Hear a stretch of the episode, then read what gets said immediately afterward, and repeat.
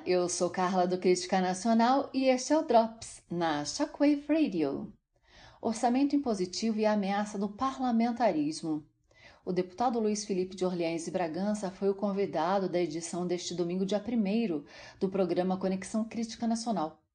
O deputado conversou longamente sobre a atual situação do Congresso Nacional em relação à votação do orçamento federal e sobre a possibilidade de haver um engessamento do governo se os vetos presidenciais forem derrubados.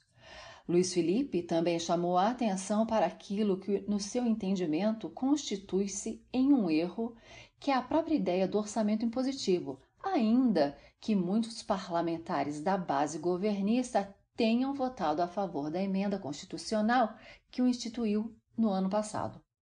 Além de enfatizar a importância das manifestações de 15 de março, o programa também abordou as implicações políticas deste cenário, pautado pelo esforço do establishment político em manter o status quo colocando-se na contramão dos anseios de mudança da maioria dos brasileiros que elegeram o presidente Jair Bolsonaro.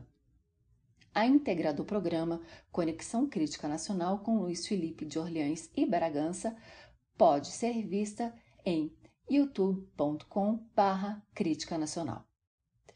E fiquem ligados para mais notícias, acesse criticanacional.com.br e a qualquer momento voltaremos com mais um Drops para vocês.